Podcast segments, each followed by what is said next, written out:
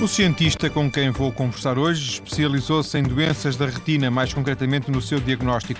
Pedro Vieira é engenheiro biomédico, está ligado ao Departamento de Física da Faculdade de Ciências e Tecnologia da Universidade Nova de Lisboa e desenvolve vários projetos de investigação na área oftalmológica.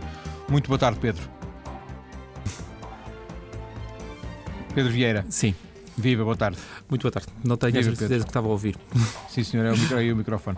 Pedro, eh, engenheiro biométrico, apresentei, biomédico apresentei agora mesmo, é um, assim, uma conjugação um pouco estranha ainda. Se calhar eh, co- cada vez mais haverá este tipo de, de conjugação entre a engenharia e a, e a, digamos, a medicina. Engenheiro biomédico é o quê?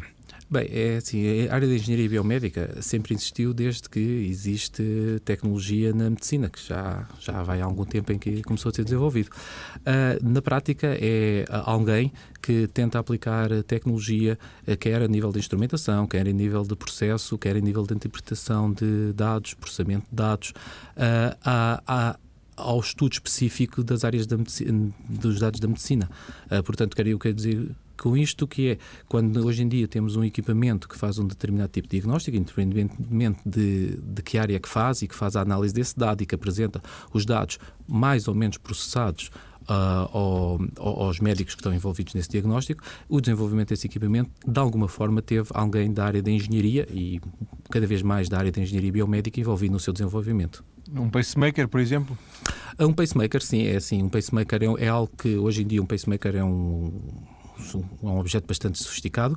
Ah, tem várias vertentes. Tem a vertente óbvia, que é a vertente, a vertente da parte elétrica, da parte eletrotécnica, do desenvolvimento de- do equipamento, mas também tem muitos algoritmos em que estudam a, a tempo real como é que está o batimento cardíaco e, toma, e o pacemaker toma por si só decisões de como é que há de ajustar esse ritmo cardíaco consoante os dados que tem. Portanto, não é só uma vertão elétrica de dar um, aquele pequenino choque ao coração para o manter a funcionar, mas sim também de fazer análise em tempo real de como ah, do, que- do que fazer. Ora, para desenvolver um equipamento deste é preciso haver engenheiros que percebam da parte elétrica, engenheiros que percebam da parte informática, mas alguém também que perceba também da parte de fisiologia e, e- e do coração e que consiga, de alguma maneira, traduzir essa informação fisiológica que já existe na medicina ah, para algoritmos ah, informáticos ah, que, que possam tomar a decisão. Sendo que, se bem percebi, Pedro, percebi da- da leitura do, do seu currículo, eh, o Pedro nem é da engenharia nem da medicina, certo? É a sua formação, é da física, não é? Eu sou da Física. Eu co- comecei eh, por fazer o meu grau em Física Aplicada na Faculdade de Ciências da Universidade de Lisboa, ah, mas desde relativamente cedo desse curso que eu, que eu gostava mesmo era das aplicações que a tecnologia tinha ah, aplicadas à medicina. E então, desde o meu final do meu, do meu curso, eu comecei imediatamente a, a- a fazer aplicações ah, à área da medicina, inicialmente em eletrocardiografia, ah, depois evolui para técnicas de magnetocardiografia, magnetocardiografia fetal. Fiz o meu mestrado em- então em Engenharia Biomédica, também na Faculdade de Ciências da, da Universidade de Lisboa, e, de- e depois fiz um salto para até à Escócia, onde fiz o meu doutoramento e aí é que comecei a trabalhar na área da oftalmologia, onde mantenho até hoje. Sendo que o mestrado é, é, digamos, a- a- onde vai eh, recolher competências, ferramentas para, para esta engenharia biomédica. Ah, sim, porque na altura em que eu fiz, o- portanto, fiz o meu grau em Física, física Tecnológica, ah, e não havia em Portugal, ah, e mesmo no, no resto do mundo, era uma área que estava a começar a surgir na altura, não havia uma especialização em Engenharia Biomédica, ou seja, aplicar as técnicas, as tecnologias de engenharia à, à, à medicina. E, portanto, o mestrado, eh, e foi eu fui da, da primeira geração do mestrado em Engenharia Biomédica que, que se que criou cá em Portugal, eh, foi o primeiro mestrado em que tentou fazer a ponte entre, as, na prática, as ciências exatas e a medicina. E hoje já existe essa formação específica em engenharia biomédica? Eh, Neste momento, em Portugal teve nestes últimos, direi, 10 anos, nestes últimos 10 anos, ah, uma explosão na área da engenharia biomédica. Ah, Todas as principais universidades em Portugal neste momento estão a lecionar algum curso de engenharia biomédica, estão a lecionar especializações na área da engenharia biomédica e é uma área, é uma área fascinante, na minha opinião, e não, não posso deixar de dizer que eu a considero uma área fascinante e que tem ah, atraído muito interesse por parte de- da, atual geração que está, que está, que está no, no ensino superior. Se a isso juntarmos a, a nanotecnologia, teremos aí certamente a medicina do futuro, não? A nanotecnologia é uma área de enorme potencial, ainda está um bocadinho incipiente, quer dizer, é um bocadinho incipiente. Já se sabe muito de nanotecnologia, mas eu acho que ainda há muito, muito, muito mais para saber e muito mais uh, para se desenvolver. E atualmente. Uh, principalmente nas áreas de, de, de, de, colocação de fármacos em determinados órgãos específicos, a nanotecnologia tem estado a ajudar imenso. Pedro já referiu o seu doutoramento uh, na Escócia, em hum. Aberdeen, não foi? Na Universidade foi de Aberdeen. Exatamente. Não é, vai corrigir-me certamente, porque eu estou a falar apenas com base no, no, no, mais ou menos no senso comum, que nem sempre é um bom senso, mas não é provavelmente uma das universidades, imagino eu, de, de, de ponta. Porquê é que escolheu Aberdeen? Uh, bem, não é uma universidade de ponta uh, na maior parte das áreas, mas em engenharia biomédica ela uh, deu cartas durante algum tempo e, portanto, isto é tudo cíclico. Neste momento está mais nas áreas da, da, biofísica do que na engenharia biomédica, mas, por exemplo, foi a universidade que desenvolveu um algoritmo, que agora vou dizer o nome técnico dele, que é o Spin Echo, que permitiu pela primeira vez imagens de corpo inteiro de ressonância magnética, de imagens de ressonância magnética. Portanto, quando escolheu a Aberdeen, escolheu porque era uh, aquela que lhe daria mais. Uh, em termos de. Sim, em termos. Sim, peço desculpa. Uh, em termos de. era uma, uma, uma, universidade que, em termos, que, na área da biomédica, desenvolvia muita instrumentação, que era uma das áreas que me interessava. E tinha uma característica única que o, o departamento de, de, engenharia biomédica não estava dentro do campus de engenharia, mas sim dentro do campus do hospital, propriamente dito. O que fazia que houvesse uma interação entre a parte da engenharia e, portanto, e, de, e das físicas com a parte da medicina muito mais facilitada. Esses fatores de ser uma, uma, uma, uma, uma universidade que estava na, na, investigação de ponta na área de desenvolvimento de tecnologia médica e ter os seus centros, o, seu, o seu departamento dentro do campus do hospital, eu achei que era uma associação que hum, pronto, produz os seus resultados e pessoalmente foi uma experiência ótima do qual eu acho que é, é, não me arrependi nada e é completamente insubstituível. Há quanto tempo fez o seu doutoramento, Pedro? Eu já eu terminei o meu doutoramento, ah, acho que em 99, portanto já, já, lá, já lá vão uns anos. Sim, 12 anos para aí, não é? 12 anos, sim.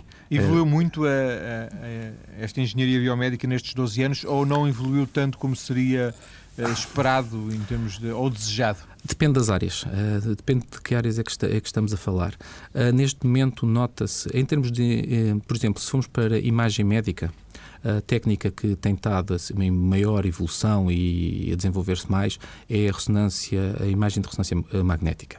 Uh, e essa, essa tem tido grandes evoluções, embora os princípios básicos e o seu funcionamento há, há, há, cerca de 15 anos que não têm grande desenvolvimento, mas as suas aplicações, as máquinas têm melhorado e têm mostrado grandes resultados.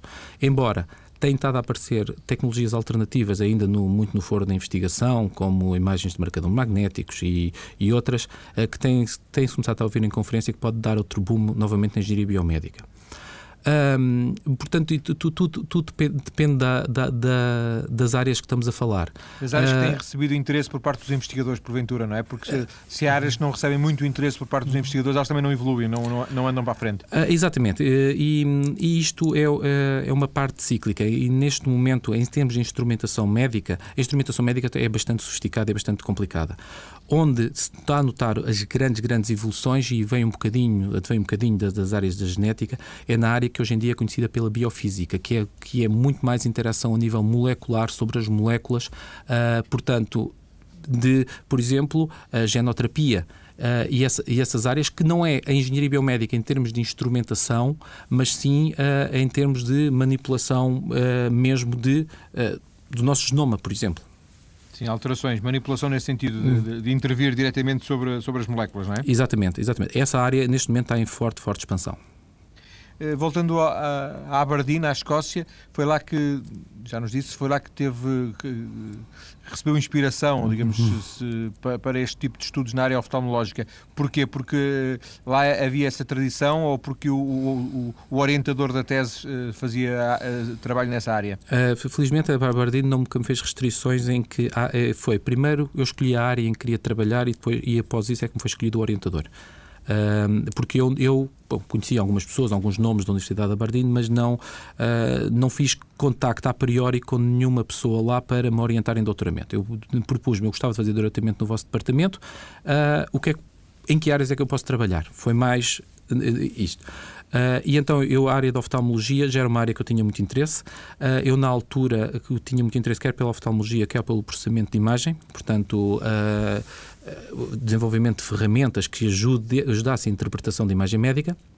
Uh, e quando cheguei lá, o doutoramento em oftalmologia que acabei por fazer pareceu-me especialmente fascinante, pareceu-me um desafio muito, muito, muito interessante e pus mãos à, mãos à, à obra nessa altura. É, regressar a Portugal sempre esteve nos seus horizontes?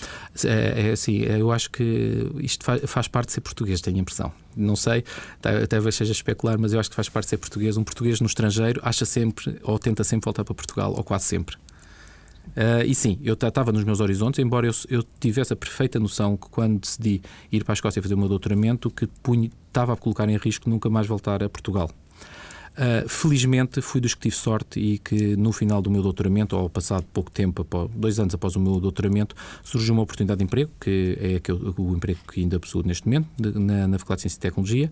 Uh, e ao surgir essa oportunidade, concorri, tive a sorte de ficar e voltei a Portugal, e, o que me deixou mesmo muito contente. Está ligado ao Departamento de Física, não é? Sim, Departamento de Física da, da Faculdade de Ciência e Tecnologia. E o facto hoje já não, não é provavelmente um físico, já não trabalha provavelmente nesta área, não é? Bom, aí vamos começar uma discussão um bocadinho filosófica. Defina-me o que é, que é um físico. pois é, verdade. Eu já vou falar mais desta física um pouco mais aplicada, não é? Uh, é assim. Uh, física é natureza, não é? No fundo. É, é isso, é o que eu digo muitas vezes. Física estuda os fenómenos da natureza, mas esses fenómenos vão desde o átomo ou desde os elementos que constituem o núcleo do átomo até o universo. Portanto, é extraordinariamente abrangente. E todos os fenómenos que estão envolvidos nisso. Agora, desde que se nós consideramos que física vai desde o, das subpartículas atómicas mais elementares até ao universo, os humanos estão pelo caminho, não é? Isso pressupõe, na, nesse, na ligação ao, ao, departamento, também um, um, compromisso para dar aulas, para lecionar? Ah, sim, isso, isso, isso, faz parte e, e, na minha opinião, deve, deve fazer parte. Eu não sou um. Eu não faço pura e simplesmente investigação. Uh, eu tenho uma componente de investigação, tenho uma componente de, de lecionar, uh, mas isso faz parte e, e, isso eu acho que é extraordinariamente importante e, é, e para mim é extraordinariamente enriquecedor. Portanto, eu ia lhe perguntar se uh, não encararia, como se calhar acontece com mais facilidade noutro tipo de, de universidades fora de Portugal, em que de, de alguma forma, já ouvi essa essa nota, esse reparo, às vezes essa queixa, nem sempre queixa, mas uh, que uh, para, para se estar ligado a uma universidade em Portugal é, é sempre preciso dar aulas e, portanto, alguns investigadores aceitam isso menos bem, outros aceitam-no aceitam normalmente. Correto, é assim, se me perguntasse, gostava de estar num laboratório pura e simplesmente a fazer investigação e só fazer investigação, eu, eu se calhar tentava, eu tenderia a dizer sim, mas uh, havia outras coisas que, que, que, eu perdia.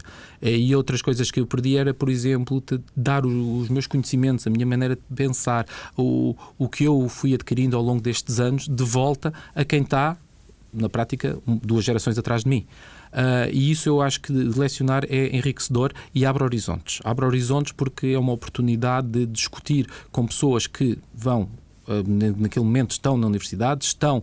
Uh, numa ânsia de novos conhecimentos e isso permite muitas discussões e muitas vezes permite-me a mim uh, verificar, ok, as preocupações neste momento desta sociedade são mais nesta área e menos nesta, naquela área.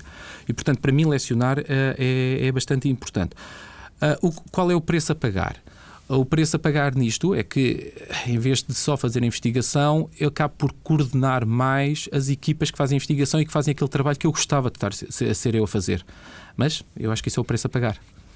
Sendo que haveria uma outra alternativa, imagino eu. Eu nunca me vi, nunca me vi nesse papel, como, como imaginará, mas uh, imagino que uh, noutros modelos, um modelo mais anglo-saxónico da, da, da, investigação e da universidade, sem ter que dar eh, aulas X, X vezes por semana, uh, é possível, possível e desejável transmitir esses conhecimentos aos, aos jovens estudantes através de programas de doutoramento e de bolsas e etc. Não é? Portanto, uma Sim. forma menos comprometida com uma prática, uma rotina letiva de, de, de todas as segundas-feiras ou todas as hum. terças dar quatro horas, eh, enfim, ao segundo ou terceiro ano. Exatamente, é assim. Isso, e aqui entre nós, eh, a sensação que me dá neste momento, pelo, pelas alterações que tem estado a haver nas universidades nestes últimos tempos, nós estamos a evoluir para esse modelo também.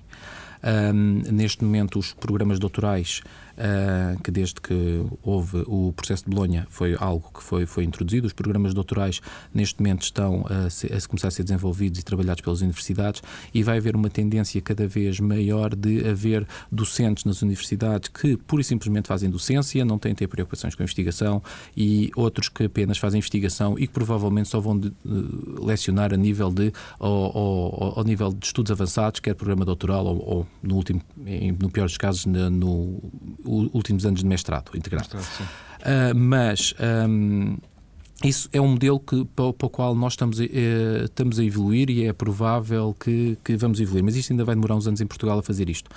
Eu, pessoalmente, se me disser que o modelo anglo-saxónico é só vantagens, o modelo anglo-saxónico tem algumas vantagens. Não sei se neste momento eh, é aplicável inteiramente nas nossas universidades. Tenho, tenho, tenho algumas dúvidas.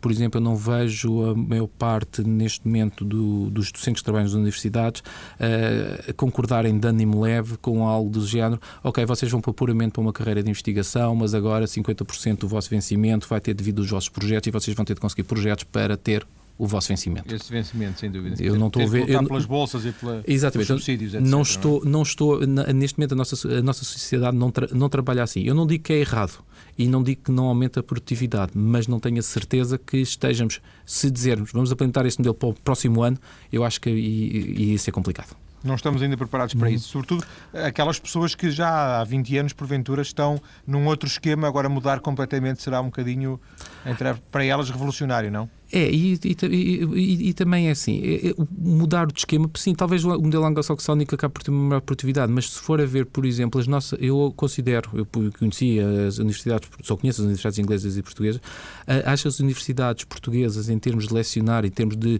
relação professor-aluno, muito mais humanas do que são, por exemplo, as universidades anglo-saxónicas. É, é, a minha, esta... é a minha sim, opinião. Sim, sim, claro. Estamos a terminar esta primeira parte. Antes de, de de fecharmos e depois na segunda vamos falar com mais detalhes sobre as suas linhas de investigação, sobre os seus interesses, sobre a questão da, uh, da oftalmologia e da retina. Só para fecharmos esta primeira parte, o Pedro, uh, chegado a este ponto em que já, desenvol... Perdão, já desenvolveu algum trabalho, hoje em dia interessam-lhe mais os softwares, os algoritmos ou, ou interessa-lhe mais o corpo humano? Ah, se é assim, se, se a pergunta... Se é que é possível separar as coisas, não é? É, é? é, difícil, porque assim, a minha maneira de ver as coisas é, eu quero compreender e, o corpo humano, uh, quero compreender a fisiologia do corpo humano, quero perceber que tipo de interação é que eu posso fazer com esse corpo humano de maneira, da maneira menos invasiva possível a tirar o máximo de dados para ser uso em diagnóstico. Como eu trabalha essencialmente em desenvolvimento de técnicas de diagnóstico, não de, terapia, e, portanto, as técnicas de diagnóstico é como extrair a informação interagindo o mínimo possível com o corpo. Tem sempre de interagir, mas tem interagindo o mínimo possível com o corpo. Portanto, se me diz, uh, prefere desenvolver a tecnologia ou conhecer o corpo humano, Uh, eu, eu não consigo dissociar as duas coisas, uh, porque eu só consigo desenvolver a tecnologia se conhecer o corpo humano e só tenho interesse em desenvolver a tecnologia se isso me trouxer uh, algo de novo sobre o conhecimento desse corpo humano. Ainda que a resposta esteja mais do lado da tecnologia do que se calhar do lado do corpo humano, que, que, que já existe há, há, não, há, há, muito tempo, não é? Não, obviamente o corpo humano existe e funciona. Uh, nós gostávamos era de saber como é que ele funciona e para quando ele não deixa de funcionar segundo os seus parâmetros ótimos, nós o conseguimos detectar. E em, muita, e em muitos casos, nós só conseguimos detectar que o corpo humano deixou de estar nesses parâmetros ótimos de funcionamento como, quando vimos resultados indiretos, uh, consequências indiretas desse mau funcionamento. E, portanto, eu acho que o, o que o equipamento diagnóstico tem de ir é, cada vez mais, ir às raízes dos problemas para tentar diagnosticar o mais cedo possível, até para quando se começa a executar uma terapia, o mais rapidamente possível, ver se essa terapia está correta ou está incorreta. Pedro, vamos então ficar por aqui. Depois das notícias, quando voltarmos, vamos eh, centrar a conversa na, nos seus trabalhos nesta área de, do diagnóstico, sobretudo da, da, da, retina, genericamente da informação na área oftalmológica. Até já. Até já. Estou hoje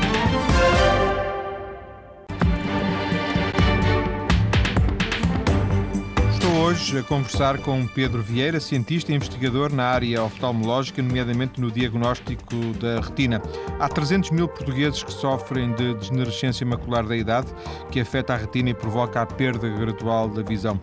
Os especialistas aconselham o rastreio precoce para diagnosticar a doença, que tem em cada ano 3 mil novos casos. Daí a importância de trabalhos como este do nosso convidado Pedro Vieira, que já conhecemos um pouco, de que já conhecemos um pouco na, na primeira parte.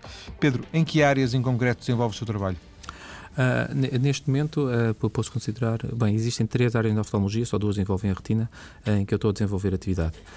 a primeira é a que, a que estou há mais tempo, desde o do tempo do meu doutoramento, que é fazer técnicas de diagnóstico da retina, utilizando sistemas de varrimento laser. E depois eu posso entrar em detalhes se desejar sobre Sim. as técnicas.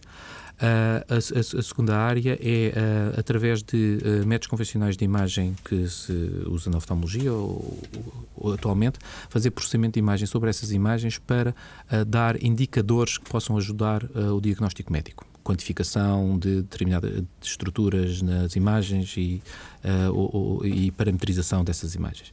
Uh, e a última área que eu estou trabalhando na área da oftalmologia já não tem a ver com a retina, tem a ver mais com o segmento anterior, uh, que tem sido estudar a dinâmica da pupila, portanto, da, da nossa pupila, a maneira como ela abre e fecha, uh, de maneira a, a, a, desenvolver técnicas de diagnóstico para doenças neurooftalmológicas. E estas são as minhas três áreas. Sim, claro. em, em concreto, estes, este, este, destes três projetos, dois são na área da retina. Porquê o interesse na retina? Ah, bem, o, eu, eu, eu, sempre fui o olho sempre foi uma área que me, que me foi um órgão que me fascinou porque é um é um órgão extraordinariamente complexo um, e uh, é a única o, único local no nosso corpo para o qual nós temos uma janela para olhar para tecido neuronal diretamente. A retina é uma estrutura neuronal, aliás, no, no, desenvolvimento embrionário é algo que se desenvolve no cérebro e que só depois, no, no, no ao longo do desenvolvimento, é que vem para, para a posição final onde se encontra.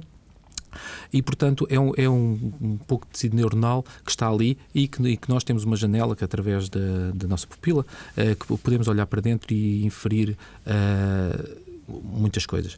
Além de ser uma estrutura extremamente complexa na maneira como funciona, a, a, a, forma como nós observamos a imagem no dia a dia não tem nada a ver com uma câmara fotográfica, tem, é, nós observamos só pequenos detalhes em pequenas áreas a cada momento e vamos fazendo o varrimento e atualizando a imagem, vamos comprimindo a, imagem com um algoritmo que tem as suas parecenças, não é idêntico, mas tem sua, não é igual, mas tem as suas parecenças com o, os, os algoritmos de processamento de imagem dos MPEGs uh, e essa informação é transmitida para o cérebro. Portanto, para mim é um, um órgão extremamente fascinante que tem muito, muito, muito, uh, onde se pode aprender muito, que tem muito para, para ser descoberto e, como tal, foi, foi, foi a minha área de eleição. Quando, diz, hum, quando fala na complexidade, uhum. está a referir-se ao facto de sabermos pouco ainda uh, face àquilo que, que um dia saberemos do funcionamento do próprio olho de uma forma geral? Sim, quer dizer, no, atualmente Uh, Existem muito, muitos mistérios ainda como é, que o, como é que o olho funciona. A retina, em particular, é uma estrutura, como disse, complexa, que tem muito tecido neuronal, além de ter, é a única estrutura do nosso corpo que tem tecidos, tem tecidos transparentes, que é uma coisa, do ponto de vista fisiológico, muito complexa.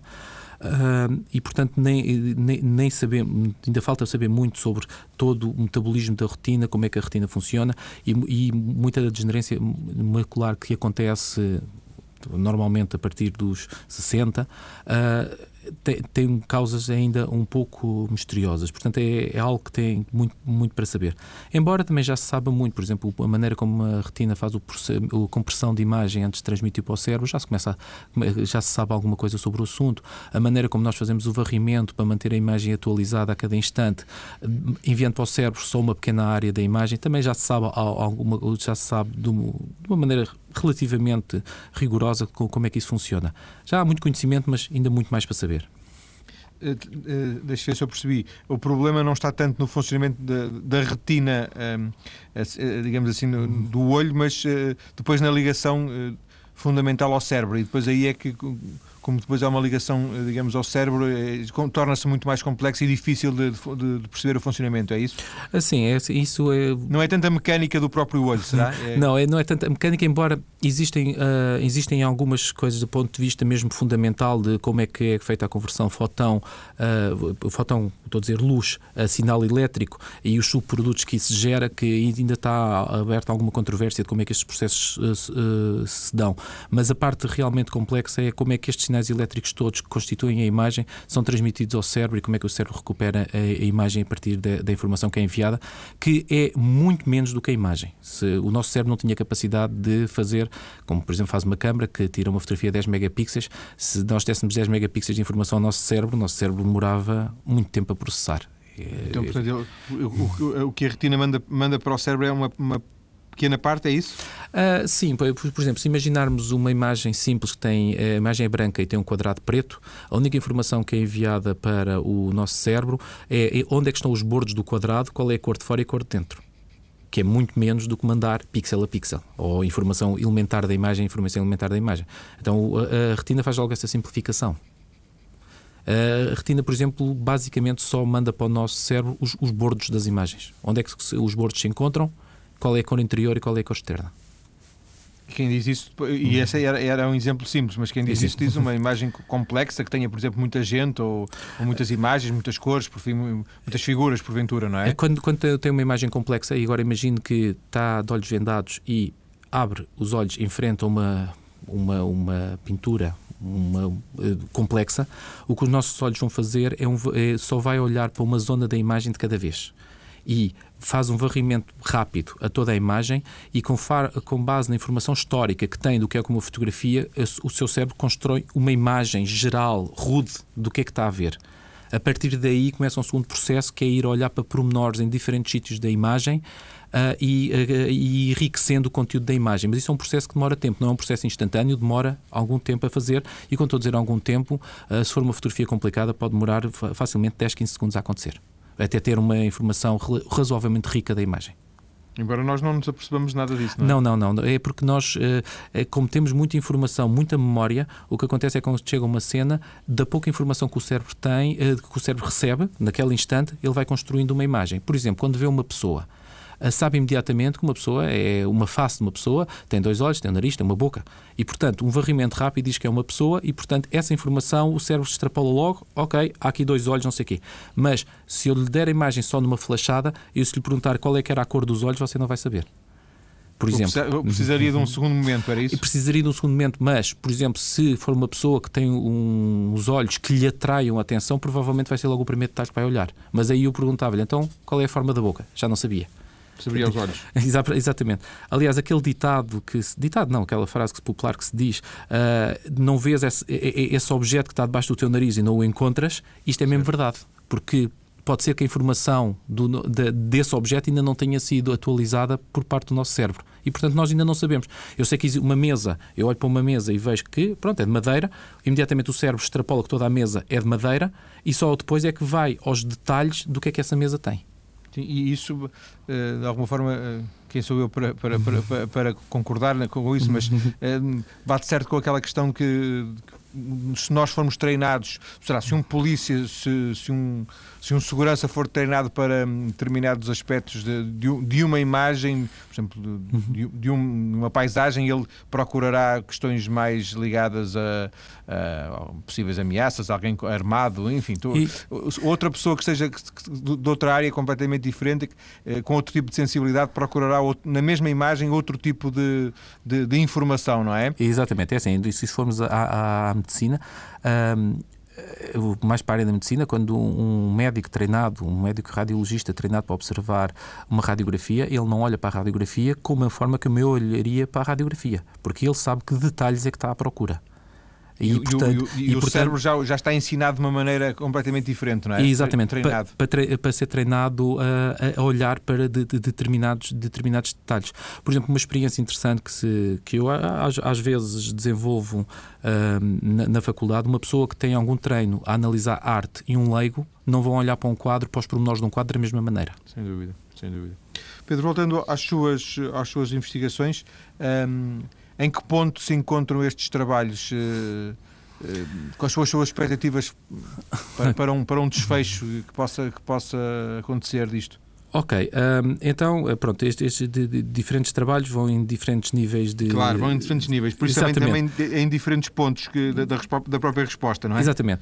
Um, eu, pronto, estas, sendo estas as minhas três principais linhas de investigação na, na oftalmologia, uh, o que eu poderei considerar que está, está mais avançado foi um projeto que deu uma tese de doutoramento há um, uns dois meses atrás que é a identificação de uma estrutura que se chamam-se drusas, que é umas irregularidades, uma, umas manchas que aparecem sobre a retina uh, e que são um bom indicador da degenerescência macular que, vai, que poderá acontecer, ou que, é que está a acontecer. Uh, e essa, essas manchas têm a ver com um subproduto bioquímico que surge uh, na retina que se acumula e que te, tem algum nível de toxicidade e faz tecido neuronal ir deixando de existir.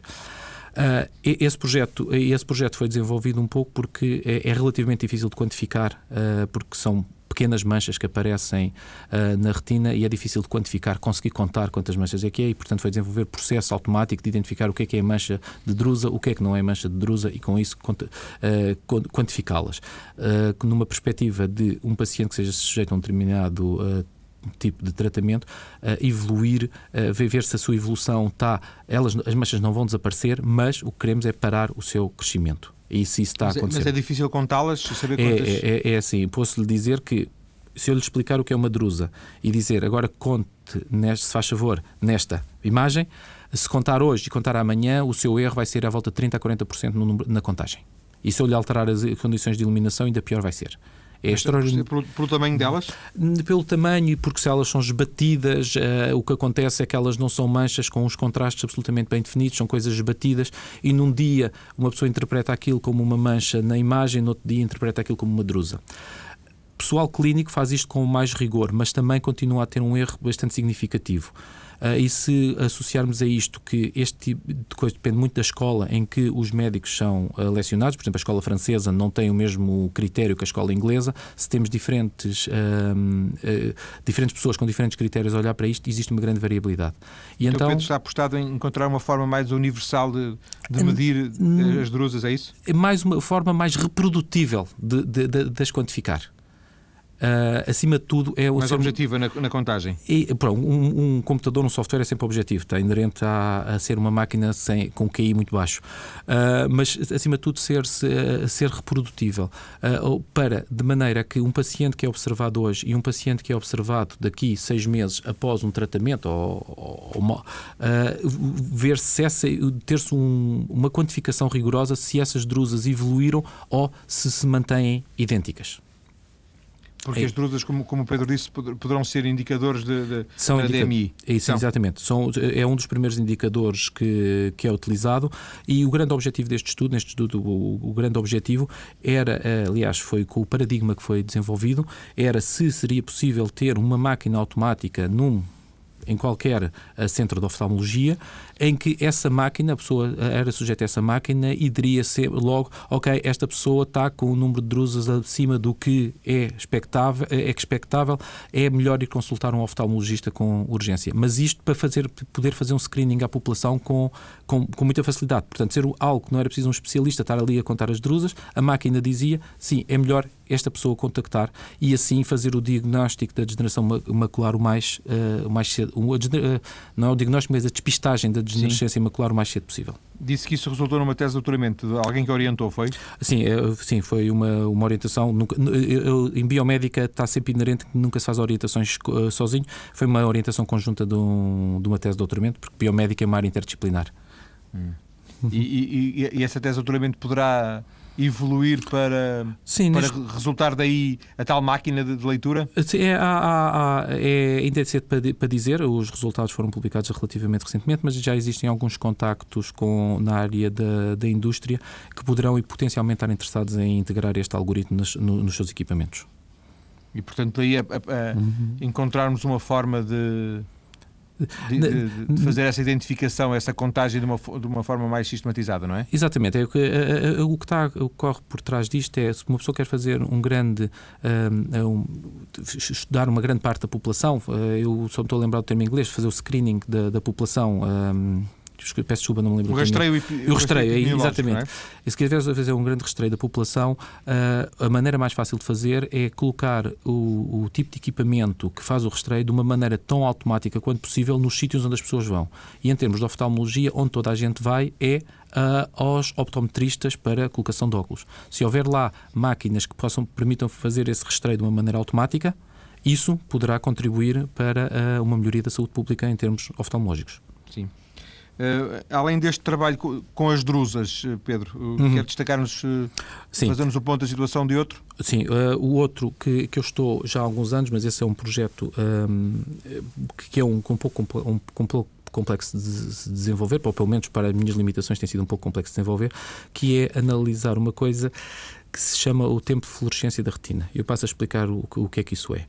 Uh, os nossos tecidos biológicos têm uma característica que são fluorescentes. Se eu incidir em qualquer, em qualquer dos meus tecidos, a pele, o olho, o que seja, uh, com luz azul, uh, eu vou reemitir luz verde.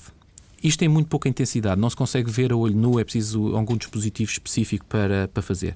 Mas isto é uma, é uma das características que nós temos. Se eu colocar a luz azul sobre a minha pele, eu vou uh, detectar luz verde a ser reemitida, a ser refletida de volta da prática. A pele, qualquer pele? Pele, retina, seja Sim. o que for, qualquer parte do, do, do, corpo é fluorescente ou azul. Isto é, chama-se é, é fluorescência, nós vemos às vezes isso. É, é, é, a mesma característica de eu ter um objeto exposto à luz e depois, quando levo para um local escuro, ele continua a emitir luz. Sim. Portanto, é um material fluorescente. E a nossa pele tem essa característica, a nossa retina tem essa característica também. E este, uh, e este tempo, se eu agora imaginar uma experiência em que mando só uma luz azul muito rapidamente, eu vou emitir a luz verde passado um, algum tempo. E esse algum tempo é uh, à volta de 4 nanosegundos, que isto quer dizer o tempo que a luz demora a propagar-se durante 20 centímetros. Portanto, a luz é uma coisa rápida, é um tempo muito curto entre receber a luz azul e reemitir a luz verde.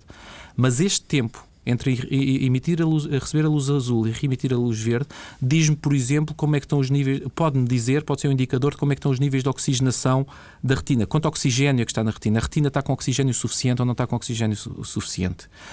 Um, e qual será o interesse de saber uh, o porque um dos problemas que respostas é que dará essa oxigenação da Um retina? dos problemas da degeneração macular é muitas vezes falta de oxigênio, falta de uh, o, não existe su, suficiente débito vascular na retina para manter as, uh, uh, todos os seus uh, processos metabólicos a funcionar. Portanto, há uma falta de oxigênio. A, a, retina está com, peço desculpa pela expressão, fome. Uh, não, tem, não tem nutrientes, não tem. E isso faz haver desnascência macular, começa o tecido neuronal a morrer e a partir do momento que o tecido neuronal morre, não é recuperável.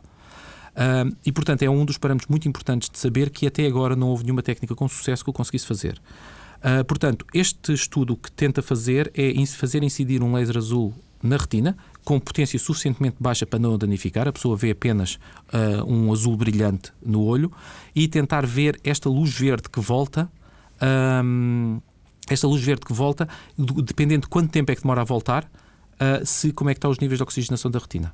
Isto, pronto, isto, isto, é uma técnica um bocadinho complexa porque este um, um nanosegundo é um bocadinho difícil de, de, medir. Mas esta, se esta técnica funcionar, permite fazer uma coisa que neste momento é o que se quer em imagem médica, que se chamadas as imagens funcionais do, dos órgãos. Ou seja, são imagens que são sensíveis à maneira como o órgão está a funcionar e não à sua anatomia. Está, está, mais atrasado isto? Uh, este está, porque este é um projeto. Uh, este, este é, um, é, um, projeto que demora, demora, a desenvolver, está no, nos limites tecnológicos do que nós conseguimos fazer hoje em dia. E, portanto, uh, porque a retina é assim. É, isto, estas técnicas têm sempre ser seguras o suficiente para não danificar a retina. E isso significa usar, por, por exemplo, eu não posso usar potências de laser tão fortes como o, o banal ponteiro laser que é usado por aí. Um ponteiro laser pode danificar a retina se parar na retina durante muito tempo. Eu tenho de usar potências à volta de mil vezes inferiores a um de um ponteiro laser e isso significa que estamos nos nossos limites de detecção e depois para detectar a luz que volta. Pedro, eh, agradeço-lhe, eh, chegamos ao fim da nossa conversa, agradeço-lhe ter vindo esta tarde eh, à TSF para Uh, partilhar connosco um pouco do seu percurso e, e fazer-nos um, um, ponto da situação deste, destes trabalhos uh, que parecem uh, pioneiros e que, parecem eh, trazer eh, alguma esperança no, no futuro para eh, tanta gente que, que, sofre problemas na retina. Um abraço e muito obrigado. Muito obrigado.